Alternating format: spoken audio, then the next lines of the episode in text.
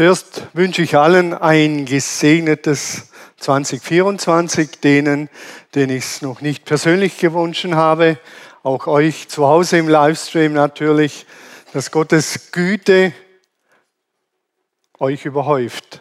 Und so wie der junge Mann heute Morgen gesagt hat, der Bub, Bub darf man noch sagen, der, die Jahreslosung ist dazu da, dass man sie tut, dass man sie lebt, dass man sie umsetzt. Wir machen eine kleine Zeitreise heute Morgen. Wir gehen zurück ins vierte Jahrhundert nach Christus. Äh, zu der Zeit hat in Indien ein König regiert, Shiram hieß der. Und zu jener Zeit war in Indien ein Weiser, Sisa ibn Dahir hieß der Mann. Ihr seht ihn gleich. Und dieser äh, Sisa, der hat zu jener Zeit ein Spiel erfunden, ein bekanntes Spiel. Und der König von äh, Indien war so ein Gewaltherrscher. Der war ziemlich brutal. Der hat ziemlich brutal geherrscht und das Volk unterdrückt. Und äh, Sisa, eben der Weise, der hat sich lange überlegt, wie, wie könnte es gelingen, dass ich diesen König etwas gnädiger stimme. Wie könnte das gelingen, dass ich diesen König milde stimme? Und er hat gewusst, wenn ich ihn direkt konfrontiere, gibt es einen riesen Ärger. Und so hat er, ihr seht hier, dieser Sisa, das Schachspiel erfunden. Und das Schachspiel ist ein geniales Spiel, denn die wichtigste Person beim Schach ist ja der König. Aber der König kann ohne die anderen Figuren nichts ausrichten. Der König braucht den Bauern, der ihn beschützt. Der Bauer ist die schwächste Figur, die stärkste Figur übrigens die Dame. Und dieser Sisa, Sisa hat dieses Schachspiel erfunden und der König hat das irgendwie realisiert. Als er ihm das Spiel vorstellte, Sisa, hat der König realisiert, irgendwie bin ich auf die anderen angewiesen. Ich brauche sie. Ohne sie kann ich ja gar nicht. Auch wenn ich die bedeutendste Figur im ganzen Land bin. Und das hat ihn so berührt und, so sagt die Legende, sicher war es dran, er hat das ganze Spiel im ganzen Land verbreiten lassen. Und weil das Spiel so genial war, hat er zu Sisa gesagt, Sisa, du hast einen Wunsch frei, was wünschst du dir? Und dann hat Sisa gesagt, ich wünsche mir Reis. Aber ich brauche noch Zeit, um auszurechnen, wie viel Reis ich will. Und dann ist er nach Hause gegangen und er hat gerechnet, gerechnet, gerechnet. Und dann hat er gesagt und dem König ausrichten lassen, ich hätte gern auf dem ersten Viereck des Schachspiels, ihr seht es hier, ein Reiskorn. Auf dem zweiten zwei, auf dem dritten vier, auf dem vierten acht, auf dem fünften sechzehn und so weiter. Und dann hätte ich gerne die ganze Menge, die am Ende zusammenkommt. Das Reißbrett hat ja 64 äh, äh, Felder, 64 Vierecke. Und dann ging das so weiter und er hat gerechnet und gerechnet und gerechnet. Und dann haben die Weisen vom König von Shiram gerechnet. Und irgendwann kam da eine Summe heraus. Ihr seht sie hier, 18 Trillionen 446 was kommt danach? Billiarden, 446 Billiarden, 744 Billionen, 73 Milliarden, 709 Millionen, 551.615 Reiskörner. Und der König hat gewusst, diese Menge kann ich nie liefern. Das war ungefähr das 433-fache der damaligen Weltreisproduktion in einem Jahr. Völlig aussichtslos. Hier auf der Karte seht ihr Deutschland. Das würde ungefähr eine Schicht von einem Meter über ganz Deutschland ausmachen. Und dann war der König platt. Was soll er jetzt machen? Und er hat ja auch seine Weisen. Und die haben ihm gesagt dann, äh, diesem Sisa, er kriegt diese Reismenge, wenn er jedes Korn einzeln zählt. Und dann hat er großzügig darauf verzichtet. Ihr fragt euch vielleicht jetzt und auch zu Recht, was hat diese Geschichte von den Reiskörnern mit der Jahreslosung zu tun? Und da werden wir noch drauf kommen. Was hat das mit der Jahreslosung zu tun? Diese 18 Trillionen Reiskörner, äh, eine endlose Menge. Jahreslosung lautet ja, alles, was ihr tut, geschehe in Liebe. Alles, was ihr tut, geschehe in Liebe. Anna Biedermann hat das gezeichnet mit unterschiedlichen Farben. Darauf werde ich noch eingehen kurz. Wenn wir es ganz wörtlich übersetzen würden, das Wort tut kommt nicht vor im griechischen Text, sondern wörtlich übersetzt wäre, alles unter euch geschehe in Liebe. Und das ist ein feiner Unterschied, aber eigentlich ein gravierender Unterschied. Alles, was ihr tut, geschehe in Liebe, bedeutet, ich tue etwas und dann überlege ich mir, wie kann ich da jetzt noch die Liebe reinbringen. Paulus hat das anders gemeint. Er hat geschrieben, alles unter euch geschehe in Liebe. Und das Geschehe ist in Passiv geschrieben alles unter euch sei quasi von der Liebe durchdrungen. Das Erste und das Wichtigste ist, dass ihr von der Liebe durchdrungen seid. Der gute alte Kirchenvater Augustinus hat einmal gesagt, Liebe und dann tu, was du willst. Liebe und dann tu, was du willst. Natürlich entlang der Ordnungen Gottes ist ja klar, aber er hat es eigentlich voll erfasst. Die Liebe ist das, was wir erstreben sollen. Walter Lütti war ein ganz bekannter Prediger in der Schweiz. Wenn der in Berner Münster gepredigt hat in der Mitte des letzten Jahrhunderts, dann waren zweieinhalbtausend Leute dort, dass selbst äh, Dürrenmatt, einer der äh, Dichter äh, aus der Schweiz, ein Atheist gesagt hat, wenn Walter Lütti predigt, der hat was zu sagen, dann kommen die Leute. Und Walter Lütti hat immer gesagt, das Wichtigste ist, was er tut, wenn er von der Sakristei zur Kanzel geht, um Liebe beten. Liebe für die Menschen, die da sind. Und das meint Paulus im gewissen Sinne so, wenn er sagt, alles unter euch geschehe in Liebe. Lasst euch mal von der Liebe Gottes durchdringen. Die soll in euch wohnen. Und dann wird das andere, was ihr tut, automatisch in Liebe geschehen. Und überlegt nicht, wenn ihr etwas tut, wie kann ich jetzt noch die Liebe Gottes da reinbringen. Die ist die Grundlage von allem. Und dann sagt Paulus hier noch, alles, alles, Panta, Panta, alles ist alles. Alles, alles, alles. Alle Banalitäten, alles. Alles geschehe in Liebe ist ja an die Korinther geschrieben, an eine Gemeinde. Wenn ihr heute Morgen hier Musik macht, alles geschehe in Liebe. Wenn die Miriam singt, alles geschehe in Liebe, alles sei von der Liebe durchdrungen. Wenn der Samuel an der E-Gitarre sich verliert, vergisst, alles sei von der Liebe durchdrungen. Wer hier den Saal saugt, alles sei von der Liebe durchdrungen. Alles. Und alles, was ihr tut, auch letztendlich, dann ist ja an die Gemeinde in Korinth geschrieben, an eine Kirchengemeinde, auch darüber hinaus, alles geschehe in Liebe. Ein hoher Anspruch.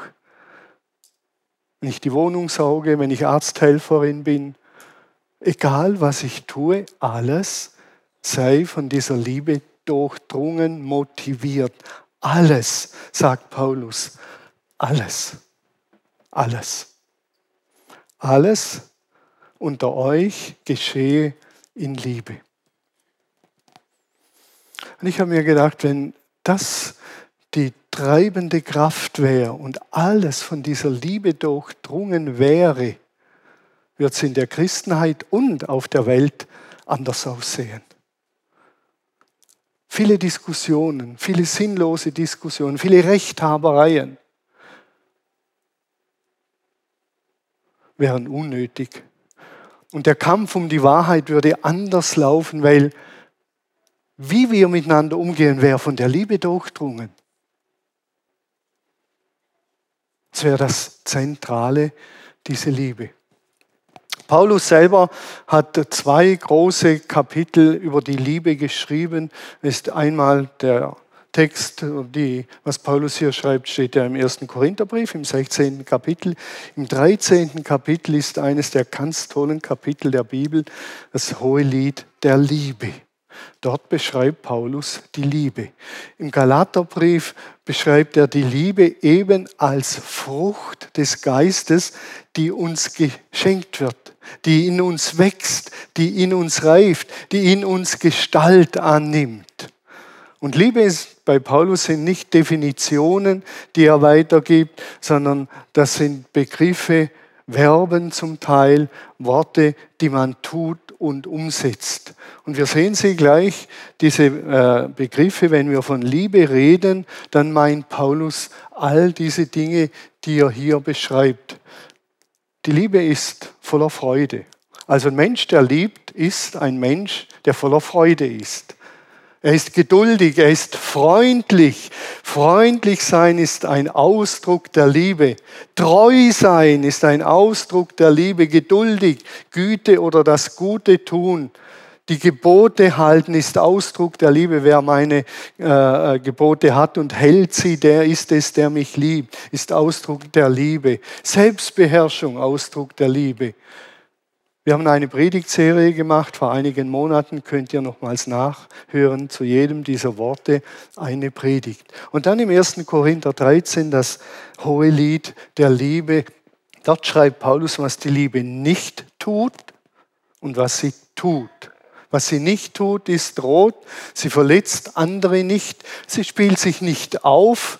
Die Liebe ist nicht eifersüchtig. Sie ist nicht angeberisch, prahlt nicht, freut sich nicht über das Unrecht, die Liebe wenn Unrecht geschieht. Die kennt die Schadenfreude gar nicht, die Liebe. Sucht nicht den eigenen Vorteil oder ihresgleichen, Gleichgesinnte, Koalitionen bilden für und gegen. Und schon haben wir unsere Kleinkriege. Das kennt die Liebe nicht. Die Liebe geht auf den Andersdenkenden zu und redet mit ihm und sucht nicht Gleichgesinnte und der andere sucht Gleichgesinnte und schon haben wir den größten Streit. Das kennt die Liebe nicht, sagt Paulus. Sie ist nicht nachtragend. Sie trägt nicht nach. Vor drei Jahren hast du und vor zwei Jahren und vor einem Jahr hast du. Das kennt die Liebe nicht. Und sie lässt sich nicht provozieren. Tolle Eigenschaften. Dann sagt Paulus noch, was die Liebe tut. Sie hört niemals auf. Sie freut sich über die Wahrheit hier unten steht hinter den schönen Instrumenten. Sie erträgt, hofft und vertraut. Das sind Eigenschaften der Liebe. Wenn wir von der Liebe reden, von der göttlichen Liebe, meinen wir diese Liebe. Und das sind alles wunderschöne, gemeinschaftsstiftende Eigenschaften. Und dann kennt Paulus auch noch die Art von robuster Liebe. Es gibt auch eine robuste Liebe und da sehen wir die robuste Liebe, die sucht die Wahrheit, die freut sich über die Wahrheit. Darüber freut sie sich und über die Wahrheit freuen, das ist manchmal anstrengend, denn man beginnt zu diskutieren. Man streitet vielleicht miteinander, aber eigentlich wäre klar, dass man, wie man streitet, ist entscheidend. Nicht ob oder ob nicht, sondern wie kämpfen wir denn um die Wahrheit? Wie suchen wir die Wahrheit? Die Liebe freut sich nicht über Unrecht, das heißt, sie wird Unrecht benennen. Das wird sie sagen und benennen. Und sie hält sich an die Gebote. Das Wort Güte, Agathos, meint gut. Der ist ein guter Mensch, wer tut, was Gott sagt. Und das eckt an. Immer wieder eckt das an. Jesus selber hat zu seinen Jüngern gesagt, glaub nicht, ich bin gekommen, um Frieden zu bringen, sondern Streit und Zerwürfnisse. Denn wer mit Gott lebt, der wird auch anecken. Das ist so. Der wird Dinge sagen und tun, die vielleicht in manchen Bereichen dem Mainstream nicht gefallen. das gehört mit dazu. Das wäre auch die robuste Seite der Liebe, dass wir das nicht verwechseln mit, die Liebe Gottes ist immer nett und harmlos und brav und macht aus uns angepasste, harmlose, nette Menschen, die immer nur lächeln, aber keine Meinung zu nichts haben. Da täuschen wir uns gewaltig. Aber ich sage es noch einmal, aber wie wir die Dinge umsetzen und tun, wie ist das Entscheidende. Ich kann für meine Sichtweise eintreten, aber ich kann es auf eine gute Art und Weise tun. Freundlich kann ich es tun. Ich kann sogar noch Freude empfinden, wenn jemand anderer Meinung ist. Denn der Dialog und der Austausch, der schärft ja meine eigene Meinung. Ich kann es geduldig tun. Ich kann es mit Sanftmut tun. Ich kann es lang anhaltend, mit langem Atem tun. Das sind die Eigenschaften, die die Liebe lebt. Wenn wir von Liebe reden entlang Paulus, dann meint er eben diese Dinge. Das hier ist eine Grundhaltung, die gelebt wird. Eine Grundhaltung durchdrungen von Gottes Liebe. Und die Grundhaltung ist, die dahinter steht, eine Hingabe an Gott und eine Hingabe an das Wohl aller. Agape ist Hingabe an Gott, inspiriert von Gott und die Liebe hat das Wohl aller im Blick. Und das ist in einer individualistischen Zeit wie der unsrigen nicht ganz so populär, dass man da das Wohl der Gemeinschaft im Blick hat. Denn Gott weiß, geht es allen gut, geht es auch mir gut, denn ich bin Teil vom größeren Ganzen. Ich bin ja kein Einzelmensch. Und deshalb hat die Liebe das Wohl aller im Blick und setzt sich ein für das Wohl aller. Die Liebe, diese Liebe, die Agape, von der Paulus schreibt, die entzündet sich an Gott. Die entzündet sich am Wesen Gottes. Und unsere Liebe, Eros, würde man sie nennen, es hat nicht primär mit Sexualität zu tun, sondern insgesamt, Eros entzündet sich am Gegenüber. Das kann sogar gegenständlich sein. Ein wunderschön geformtes Auto mit entsprechend vielen KWs oder PS kann Liebe entfachen. Ich bin verliebt in dieses Auto, in mein Haus, in mein Wohnzimmer, in meinen Fernseher. Das muss nicht ein Mensch sein. Aber die Eros-Liebe entzündet sich immer am Gegenüber. Und die Liebe Agape entzündet sich an Gott und hat deshalb eine ganz andere Dimension. Denn wenn das Auto nicht mehr so schön ist, wie ich es gedacht habe, die ersten Rostflecken kommen, dann schiebe ich es ab. Im schlimmsten Fall auf den Schrottplatz. Wenn bei meiner Partnerin die ersten Falten kommen, dann gefällt sie mir nicht mehr so und Eros entzündet sich nicht mehr und ich schiebe sie ab. Wenn sich herausstellt, dass meine Frau gar nicht so reich ist, wie ich gedacht habe, und meine Liebe zu ihr sich am Geld entzündet hat, dann hat sie ihren Zweck erfüllt und ist weg. Und die Agape, Liebe, entzündet sich an Gott. Alles unter euch geschehe in Liebe, in dieser Liebe Gottes, motiviert, durchdrungen von dieser Liebe. Die Liebe Gottes, eben passiv, ich habe es am Anfang gesagt, die wird empfangen. Die empfangen wir und leben sie. Alles geschehe in Liebe.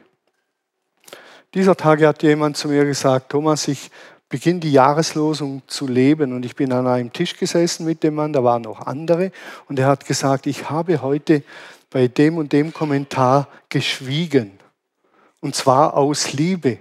Und ich sagte, es war brutal anstrengend. Also Liebe kann anstrengend sein. Ein anderer muss sagen, heute habe ich endlich mal meine Meinung gesagt und das war so anstrengend. Und ein anderer muss mal schweigen aus Liebe. Alles unter euch geschehe in Liebe. Und Paulus sagt ganz schlicht, äh, Johannes sagt ganz schlicht und einfach, Gott ist Liebe. Gott ist Liebe. Ich habe gesagt, die Agape entzündet sich an Gott. Wenn wir sagen wollen, wer Gott ist und wie Gott ist, ist das die Kurzformel. Gott ist Liebe. Und wer den Gott der Christen kennt, der weiß, dass der alles tut und alles gegeben hat zum Wohl seiner Menschen. Alles, alles. Er hat sich umbringen lassen in dem Menschen Jesus, töten lassen aus Liebe. So sehr hat Gott die Welt geliebt. Gott liebte uns, sagt Paulus, als wir noch seine Feinde waren. Hallo, da kommt die Feindesliebe zum Ausdruck. Und alles unter euch geschehe in dieser Liebe. Wer mit diesem Gott lebt, wird ein anderer Mensch.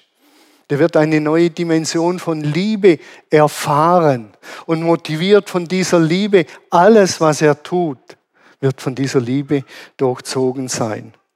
Und dann sagt Paul, äh, Johannes, äh, meine Freunde, wenn uns Gott so sehr geliebt hat, so sehr, dann müssen wir auch einander lieben. Niemand hat Gott jemals gesehen, doch wenn wir einander lieben, bleibt Gott in uns und seine Liebe ist in uns zum Ziel gekommen. Das Ziel der göttlichen Liebe in uns ist, dass wir einander lieben. Nicht, dass die Liebe bei mir bleibt und ich sagen kann, oh, ich bin ja von Gott geliebt, super, finde ich richtig toll. Aber da gibt es ein paar, die gehen mir so auf den Senkel, das sind so richtige Deppen. Wenn ich die nur schon sehe, könnte ich kotzen. Dann würde Johannes sagen, wer sagt, dass er Gott liebt und hasst seinen Bruder, der ist ein Mörder. Und Mörder haben keinen Anteil am Reich Gottes. Das Ziel der Liebe Gottes, wenn wir sagen, Gott ist Liebe, kommt zum Ziel, wenn wir einander lieben. Und Paulus, dem ja zugeschrieben wird, er wäre der Apostel der Rechtfertigung, das wäre sein Thema, Schuld, Strafe, Jesus übernimmt die Strafe. Wenn ihr mal Paulus lest mit neuen Augen, werdet ihr feststellen, wie extrem viel er über die Liebe schreibt. Deshalb kann Paulus ganz einfach formulieren, als er seinem jungen Freund Timotheus schreibt, sagt er, das Ziel aller Lehre, das Ziel aller Unterweisung, das Ziel aller Bibelstunden, das Ziel aller Hauskreise, das Ziel aller Gottesdienste ist die Liebe aus einem reinen Herzen und ungeheucheltem Glauben. Paulus sagt, das Ziel aller Lehre ist nicht, dass ihr viel wisst und ansammelt im Kopf, und die anderen beeindrucken könnt mit eurem Wissen, sondern sag mir, wie du deine Freunde und deine Feinde liebst. Und ich sage dir, wie du Gott liebst. Das Ziel ist die Liebe. Wenn ihr hier Gottesdienste besucht, dann hoffe ich, dass ihr liebenswürdiger und liebensfähiger wieder rausgeht. Ich hoffe, wenn wir in der Bibel lesen im Hauskreis, dass wir liebesfähiger werden. Ich hoffe, dass wenn wir Bücher lesen, dass wir sie nicht lesen, damit wir den anderen endlich sagen können, wo sie falsch liegen. Es sei denn, es wäre von der Liebe durchdrungen und würde dem Wohl der anderen und der Gemeinschaft dienen. Aber das Ziel ist und bleibt die Liebe. Deshalb kann Paulus sagen, alles unter euch geschehe in Liebe, von dieser Liebe durchdrungen. Das ist das Entscheidende. Es geht bei der Liebe nicht um ein bisschen Selbstoptimierung, dass wir ein bisschen besser werden, ein bisschen freundlicher, ein bisschen netter werden. Das Bleiben in der Liebe und von der Liebe durchdrungen sein ist das Zentrum. Und jetzt kommt ein kleiner Einschub. Diese Liebe und dieses Leben ist extrem umkämpft. Dessen müssen wir uns bewusst sein. Denn die Glaubwürdigkeit Gottes steht auf dem Spiel. Das sagt Johannes hier. Er sagt, das Ziel ist, dass ihr einander liebt. So Gott, er sagt, doch wenn wir einander lieben, bleibt Gott in uns und seine Liebe ist in uns zum Ziel gekommen. An anderer anderen Stelle sagt Johannes, an der Liebe zueinander wird die Welt erkennen. Nicht lieben als Christen bedeutet Gott unglaubwürdig machen. Es geht um viel, viel mehr, als dass wir es ein bisschen netter miteinander haben als die anderen. Es geht darum, dass Gott glaubwürdig wird, dass Gottes neue Welt hereinbricht. Und wenn wir sagen, Gott ist Liebe, dann will diese Liebe sich ausbreiten durch uns, durch uns gelebt werden. Und wenn wir diese Liebe nicht leben, wird Gott dadurch unglaubwürdig. Der Gott der Christen, der Gott, der liebt. Und das ist was Entscheidendes. Und genau das ist umkämpft. Das ist ja klar, dass der Teufel und seine Mächte das verhindern wollen. Also sehen sie Zwist und Zwietracht und Streit unter uns und wir spielen noch feucht, äh, fröhlich mit. Die Glaubwürdigkeit Gottes steht auf dem Spiel. Und dieser Riss, dieser Kampf geht durch die ganze Schöpfung.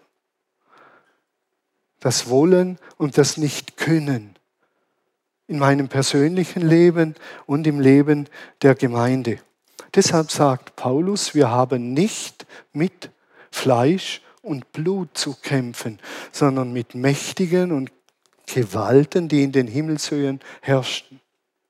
Wir haben mit Systemen zu kämpfen, mit Denkweisen in unserer Gesellschaft, die bestehen nicht aus Fleisch und Blut, Wenn ich nur daran denke, wie der Idealmensch heute aussehen sollte, wie viel er wiegen sollte, wie seine Lippen sein sollten, der Haarwuchs und alles, das sind Mächte und Gewalten und versklaven Menschen und treiben junge Mädchen in den Selbstmord. Das sind Mächte und Gewalten, Systeme, die herrschen. Und wir meinen, wir können sie ausrotten. Wir erleben im Moment einen furchtbaren Krieg in Israel, Palästina, im Gazastreifen. Schlimm. Was dort getan wurde, verursacht wurde von den Hamas-Kämpfern, katastrophal. Dort sehen wir die Bösartigkeit in dieser Welt, wenn ein 14-jähriges Mädchen zu Tode vergewaltigt wird, so brutal, dass das Becken bricht. Dann erahnen wir etwas von dieser Bösartigkeit, die auch in dieser Welt herrscht. So brutal. Und jetzt kämpfen wir aber gegen Menschen. Und wir vernichten diese Hamas-Kämpfer und bedenken nicht, dass wenn wir Tausende vernichten, dass Zehntausende neue aufstehen werden. Das Volk wird dermaßen gedemütigt, wenn die wieder ein bisschen Macht bekommen, dann werden sie zurückschlagen. Das ist, wenn wir gegen Menschen kämpfen. Hinter dem System Hamas steckt etwas, eine Denkart und eine Bösartigkeit. Und die werden wir nicht ausrotten, indem wir die Menschen töten. Da müssen andere Waffen her. Ein neues Denken, eine neue Art, Krieg zu führen. Deshalb schreibt Paulus, wir haben nicht mit Fleisch und Blut zu kämpfen, sondern mit Mächten und Gewalten in den Himmelshöhen. Und dann kommen das Schild des Glaubens, das Wort Gottes. Beten, das sind die Waffen. Alles andere zielt zu kurz dass man vielleicht mal einen Gegenschlag wagen muss, drei, vier, fünf Tage und dann sagt, Schluss jetzt, sonst bringen die das ganze Volk gegen sich auf. Das wird ein furchtbarer Schlamassel, wenn noch die Hisbollah eingreift. Das wird katastrophal. Was wir Geld in die Ukraine pumpen, zwei, drei, vier Jahre, damit Menschen gegen Menschen kämpfen. Darum sagt Paulus, wir kämpfen nicht gegen Fleisch und Blut. Das werden wir nie beenden. Denn irgendwann, egal wer gewinnt in, äh, im Krieg in der Ukraine, irgendwann wird sich das Blatt wieder wenden und dann geht das Elend von vorne los. Da muss eine neue Art her, dass die Denksysteme, die in dieser Welt herrschen, die müssen durchbrochen werden. Das wäre die Herkulesaufgabe. Deshalb redet die Bibel von Tieren. Die Tiere, die aus dem Meer steigen. Das sind Tiere, das sind unmenschliche Systeme und die benutzen die menschlichen Systeme. Und wir können diese bösartigen menschlichen Systeme nicht bekämpfen, indem wir Menschen töten. Dann müssen wir ganze Völker ausrotten und dann werden wieder neue aufstehen. Ich habe keine Lösung jetzt für den Gazastreifen. Ich weiß nur, dass wir an dem Punkt neu denken müssen und dass wir solche Systeme nicht zerstören, indem wir Menschen zerstören. Das sagt uns Paulus. Und was dort läuft, ist bösartig und viele bösartige Dinge laufen in dieser Welt. Wir müssen die Tiere entlarven, die Dämonen, die hinter diesen Systemen stecken. Und dann einen Umgang finden, dass das ein Ende hat. Wenn wir Menschen ausrotten, richten wir nur neues Elend an. Das meint Paulus. Deshalb kann man als Christ einen Krieg nie für gut heißen, auch wenn wir nicht die Lösungen haben. Die Lösung wäre schon, alle Menschen lernen diesen Gott der Liebe kennen und leben mit ihm. Das wäre die Lösung. Aber dann sollten wir Christen, fast hätte ich gesagt, verdammt nochmal glaubwürdiger diese Liebe leben. Denn unser Leben oft als Christen dementiert diese Liebe. Und das ist viel tragischer, als wir erahnen. Wir brauchen, und das sagt uns die Bibel klar, Erlösung von diesen unguten Systemen, von diesen Denkmustern, von diesem Bösartigen brauchen wir Erlösung von und Erlösung hinzu. Und diese Erlösung hat Jesus am Kreuz und das wird ein Geheimnis bleiben, bis wir uns wieder begegnen, Jesus und wir ist ein Geheimnis. Aber er hat uns freigekauft von diesen bösartigen Systemen und wir können anders leben. Wir können neu leben. Wir können Liebe leben. Deshalb ist es das Gebot der Stunde, dass wir diesen Jesus ergreifen, festhalten an seinem Saum, an seinen Beinen uns festklammern und sagen, ich lass dich nicht, es sei denn, du segnest mich, es sei denn, ich werde mit dieser Liebe erfüllt. Ich will dir nachfolgen, Jesus. Und ich will diesen Freikauf in Anspruch nehmen. Das sind Dimensionen, ich glaube, die erahnen wir nicht einmal im geringsten. Paulus sagt im Römerbrief, die Liebe Gottes ist ausgegossen in unsere Herzen durch den Heiligen Geist. Wir sind befreit, sagt Paulus, befreit von diesen bösen Schicksalszusammenhängen. Befreit zu was denn? Befreit von, und dann machen wir einen Schnitt und sagen, ich bin befreit. Ja, zu was denn? Zu was sind wir denn befreit? Ich höre das immer wieder, ich bin befreit. Und wenn ich sage, ja, zu was bist du befreit? Von dem Bösen, ja, das beten wir ja auch um Vater unser, erlöse uns von dem Bösen. Aber zu was sind wir denn befreit? Paulus sagt es ganz einfach. Befreit zur Liebe sind wir. Damit alles von der Liebe durchdrungen ist. Etwas Besseres, eine bessere Nachricht gibt es nicht. Von der Quelle müssen wir leben lernen, zu Überwindern werden. Wir überwinden, sagt Paulus im Römerbrief, weit durch den, der uns geliebt hat.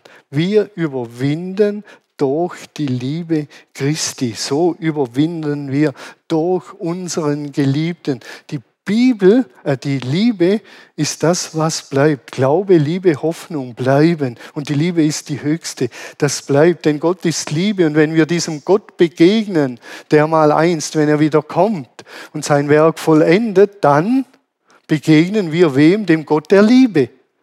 Voll krass. Deshalb wird es Zeit, dass wir uns darauf vorbereiten. Wenn Paulus sagt, alles unter euch geschehe in Liebe, wird er mit anderen Worten sagen, lebt von der Quelle her, lebt konsequent von diesem Gott her, lasst euch durchdringen von dieser Liebe, entscheidet euch für einen Weg mit Christus und ihr werdet den Geist empfangen und diese Liebe. ein kleiner Exkurs noch in die Bösartigkeit und Realität unserer Zeit das geht um viel, viel mehr als nett und harmlos und freundlich zu sein. Es geht um Gottes neue Welt und um die Glaubwürdigkeit Gottes. Das ist eine ganz andere Hausnummer, als was wir so im Kleinen denken. Es geht um Faszination, Schönheit, Gerechtigkeit und Wahrheit. Es geht darum, wie wir endlich wahre Menschen werden können. Darum geht es. Und die Schlussfolgerung wäre, dass wir nicht sagen, jetzt strengt euch mal an Und seid mal ein bisschen freundlicher und ein bisschen geduldiger. Die Schlussfolgerung wäre, dass wir uns anstecken lassen, ich sage es mal so, in diesen Gott verlieben lassen. Dass wir uns in diesen Gott, der in Jesus auf diese Erde kam, verlieben lassen. Denn es geht um viel, viel mehr als gedanklich das auf die Reihe kriegen oder mit den Gefühlen auf die Reihe kriegen oder mit dem Tun auf die Reihe kriegen. Es geht um den ganzen Menschen. Der ganze Thomas will von Gott erfasst sein, von Gott begeistert sein, von Gott hingerissen sein damit er diese Liebe mit Haut und Haaren, mit Kopf und mit Herz und mit Händen und mit Gefühlen leben kann. Da muss der ganze Thomas ergriffen sein und nicht nur sein Denken oder seine Gefühle. Ich fühle mich jetzt nicht danach, zu Matthias freundlich zu sein. Ich fühle mich nicht danach, heute Morgen hat mein Pferd mich geärgert. Ja, was kann der dafür? Mein Pferd mich ärgert, gar nichts. Aber wenn ich durchdrungen bin von Gott, durchdrungen vom Heiligen Geist, dann kann ich gar nicht mehr anders. Alles unter euch geschehe in Liebe. Die Liebe durchdringt mich. Pfeif aufs Pferd. Die Liebe durchdringt mich, zu Matthias freundlich zu sein. Ich habe sechs Schritte aufgezählt, wie das gelingen kann. Das Erste, und da kommen wir immer wieder hin, ob wir wollen oder nicht, ist die Bibel. Wenn wir von diesem Gott fasziniert sein wollen, wenn die Faszination dieses Gottes uns ergreifen soll, seine Schönheit, seine Liebe ergreifen soll, kommen wir ums Verrecken nicht drum herum, die Bibel zu lesen. Da kommen wir nicht drum herum. Denn in der Bibel wird uns in Jesus vor Augen gemalt, wie dieser Gott ist. Und wer die Stories liest und sich ergreifen lässt vom Neuen Testament, der wird fasziniert werden von diesem Gott. Der kann gar nicht anders. In seinem Denken, in seinen Gefühlen, in seiner Personenmitte, in seinem Handeln. Ich habe es erzählt in der letzten Predigt, als ich gefragt wurde, ob ich nach äh, Adelsheim in, in, in, diese Justizvollzugsanstalt komme. Ich konnte ja gar nicht anders, als bei diesen Menschen über Versöhnung und Vergebung und Neuwerdung zu predigen. Ich konnte gar nicht anders, weil ich von diesem Denken Gottes, von Vergebung und Versöhnung und Neuwerdung und Zukunft so fasziniert bin, dass ich gar nicht anders kann, als an so einen Ort zu gehen. Ich kann gar nicht anders und ich will auch gar nicht anders können. Denn das ist so genial, was dieser Gott uns schenkt im Neuen Testament. Also müssen wir Bibel lesen, neu lesen, fasziniert werden. Das ist das Erste. Das Zweite ist Beten. Auf das Lesen reagieren wir mit Beten, indem wir mit Gott darüber reden und sagen, Herr, wie hast du das gemeint? Das ist ja ganz verrückt. Das ist ja, hallo, das ist ja voll krass. Darüber muss ich mal mit dir reden, Jesus. Da nehme ich mir Zeit einen halben Tag oder eine Stunde. Ich bin im Moment neu begeistert von Psalm 119. Ich weiß nicht, ob ihr Psalm 119 kennt. Wie viele Verse hat der so ungefähr? 100? 176. Und warum 176? Schon faszinierend. Allein das ist faszinierend. Das äh, hebräische Alphabet hat 22 Buchstaben und jeder neue Vers beginnt mit einem neuen Buchstaben des hebräischen Alphabets, Aleph, Bet und so weiter. Also im Deutschen würde man sagen, der erste Vers beginnt mit A, der zweite mit B, der dritte mit C, der vierte mit D, damit man sich's merken kann. Und dann sind 22 Verse durch und dann beginnt es wieder neu. Und das achtmal. Acht mal 22 ist 176. So einfach, faszinierend. Und deshalb können die die Psalmen sich auswendig merken, weil die muss man kennen.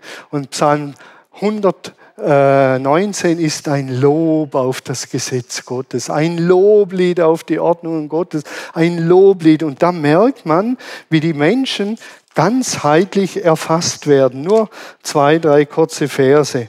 Er schreibt im 40. Vers, es ist wirklich so, ich habe Verlangen nach deinen Lebensregeln. Ich habe Verlangen, das ist ein starkes Wort, ich habe Verlangen, dass meine Frau mich in den Arm nimmt.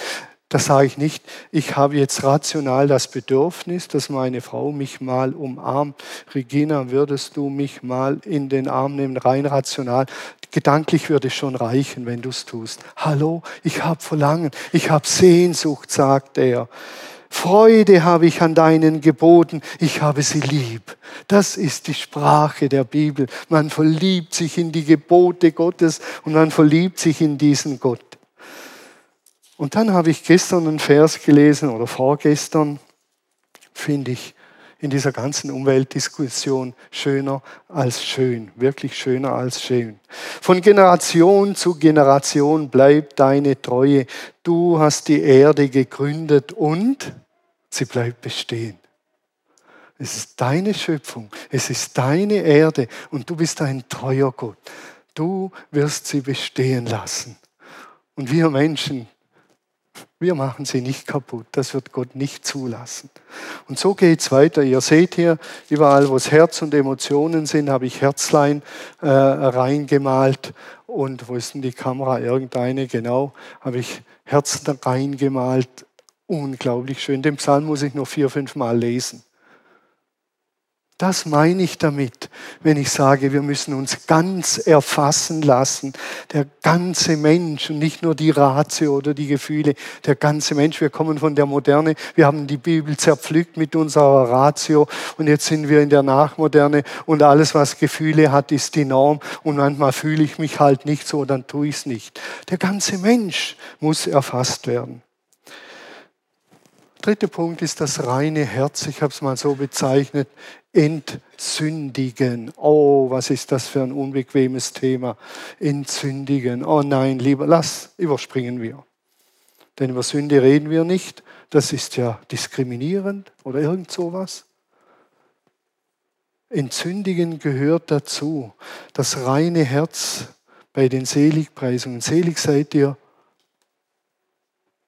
Selig sind die reinen Herzen sind, denn sie werden Gott schauen.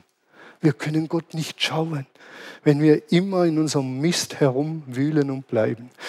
Das reine Herz bekommen wir in Sündigen ganz einfach bekennen. Wenn wir unsere Sünden bekennen, ist Gott treu und gerecht und vergibt sie uns und reinigt uns von allem Übel. Manche Sünden in meinem Leben, die habe ich, glaube 500 Mal vor Gott gebracht. Und ich habe immer gesagt, Herr, ich bekenne diese Sünde vor dir, denn du hast gesagt, dass du vergibst und dass du mich reinigst. Darauf baue ich. Und wenn es zehn Jahre geht, ich lasse dich da nicht los. Von diesem Scheiß will ich frei werden. Der Weg ist bekennen und Vergebung bitten und Gott wird reinigen. Zeit für Gott haben, beim Gott bleiben, ganz nahe bei ihm bleiben. Das Ganze gemeinsam und einsam. Es braucht Momente, in denen wir alleine Bibel lesen, beten, bekennen und es braucht Gemeinschaft unbedingt. Und das Letzte, tun und erleben. Wer diese meine Worte tun will, sagt Jesus, tun will, der wird erkennen, ob die Lehre von Gott stammt. Also das ist keine theoretische Gedankenübung, ob das, was ich hier predige, von Gott stammt, sondern es will getan werden. Und im Tun erlebe ich, hallo, das trägt durch. Hallo, das ist ja genial.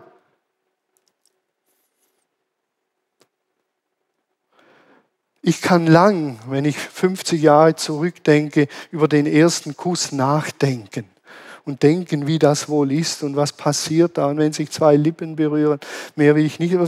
Keine Ahnung, kann ich philosophieren bis zum Abwinken. Aber in dem Moment, in dem die Geliebte mir einen feinen Kuss auf die Lippen drückt, eröffnet sich eine neue Welt. Und man ist fasziniert und sagt, wow, das hätte ich mir in meinen kühnsten Träumen nicht vorgestellt. Und so geht es mir mit Vergebung. In meinen kühnsten Träumen hätte ich mir nicht vorgestellt, welche Energien Vergebung freisetzt. welche Energien es freisetzt, die Gebote Gottes zu leben. Aber das will getan werden. So, jetzt sind wir am Schluss und wir sind wieder am Anfang, nämlich bei den Reiskörnern. Und das ist mir wichtig. Ich habe versucht, eine große Weite zu zeigen. Und wir sind wieder bei den Reiskörnern. Und zu all dem gehört dieses einfache Gebetlein von Antoine Saint-Exupéry, wo er sagt, Herr, lehre mich die Kunst der kleinen Schritte. Es beginnt immer mit einem ersten Schritt auf die Tine zu, immer mit einem ersten Schritt und dann folgen weitere Schritte. Und das kann ein Jahr gehen, bis wir uns endlich gefunden haben. Es beginnt mit dem ersten Schritt. Es beginnt mit diesem einen kleinen, popligen Reiskorn. Die lasse ich jetzt durchgehen. Tine, äh, und jeder darf ein Reiskorn herausnehmen. Es beginnt mit einem Reiskorn. Es beginnt mit einem kleinen Schritt, freundlicher zu werden. Es beginnt mit einem Vers in der Bibel, den ich lese, mit einem Vers beginnt's. Mein erster Vers in den 90er Jahren, den ich auf meditative Art und Weise gelesen habe, hat mir Gott aufs Herz gelegt, ein freundlicher Blick erfreut das Herz und gute Worte stärken die Glieder. Hallo? Wer nur so ein kleines Verslein in sein Leben aufnimmt, der wird vom Heiligen Geist immer und immer und immer und immer wieder dran erinnert. In dem Moment, wo ich grimmig schaue, kommt der Vers, der Heilige Geist sagt, Thomas, ein freundlicher Blick erfreut das Herz. Und habe ich gesagt, ich habe jetzt keine Lust, passt jetzt nicht. Und der Heilige Geist ist penetrant, sagt Thomas, vergiss nicht, ein freundlicher Blick erfreut das Herz. Und jetzt sag noch Samuel gute Worte, blick ihn freundlich an. Samuel, schön, dass du hier bist und hier E-Gitarre spielst. Ein Applaus wert, Samuel. Ja.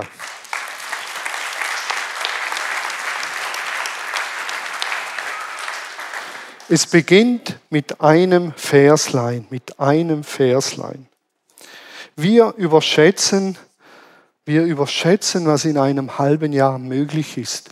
Und wir unterschätzen völlig, was in sieben und zehn Jahren möglich ist. Stellt euch vor, meine Frau hat vor Jahren eine Zahnspange bekommen, sie war schon Anfang 40 oder so, ich weiß es gar nicht mehr genau. Stellt euch vor, sie hätte gesagt nach fünf Tagen, also die Zahnspange, die hat noch nichts verändert, das bringt ja gar nicht. Wieder raus damit, fertig. Das dauert Jahre, drei, vier Jahre. Und sie hat heute gerade Zähne, das ist eine wahre Wucht. Aber es dauert Jahre. Und so ist es auch im geistlichen Leben. Wir sagen, okay, das mache ich jetzt. Alles unter euch geschehe in Liebe. Das mache ich ab morgen. Fünf Tage und dann bin ich frustriert, weil es nicht klappt. Gebt euch mal sieben Jahre. Sieben Jahre diesen Vers zu meditieren, zu bewegen. Beginnt mit einem Reiskorn. Das Reich Gottes ist wie ein Senfkorn, das kleinste unter den Samenkörnern. Und dann pflegt es und hegt es. Beginne mit einem Bibelvers. Beginne mit einem Gebetlein jeden Tag konsequent zehn Minuten vor Gott sein. Beginne damit, das Ganze umzusetzen mit einem kleinen. Und das Ganze wird sich so multiplizieren, ihr werdet staunen. Ich habe hier, das ist die Übersetzungsreihe von Nicholas Thomas Wright, das Neue Testament. Und er schreibt immer eine Sinneinheit und dann eine Erklärung. Das sind ungefähr zehn Seiten. Ich weiß nicht, ich habe das Ganze vielleicht in sechs, acht Jahren. Jeden Tag eine Sinneinheit. Jeden Tag eine Sinneinheit. Jeden Tag acht Seiten. Jeden Tag Jahre. War mühsam am Anfang, denn die Zähne wollen nicht so schnell gerade werden. Uns hat noch wehgetan, meiner Frau ab und zu. Aber dranbleiben. Ich bin dran geblieben und so vielleicht ab hier schätzungsweise äh, Paulusbriefe, Hebräerbrief, da ist das Ganze explodiert. Da ist das Ganze explodiert und ich habe mit Marlene Wattlin geschrieben, Gott macht alles neu. Und ich habe gesagt, wow, da eröffnet sich eine neue Welt. Ich habe mich neu in diesen Gott verliebt. Ich kann und will nicht mehr anders als lieben, so gut ich kann. Ich kann und will, ich habe mich verliebt. Aus dem einen Reifskorn wurde ein Reishaufen.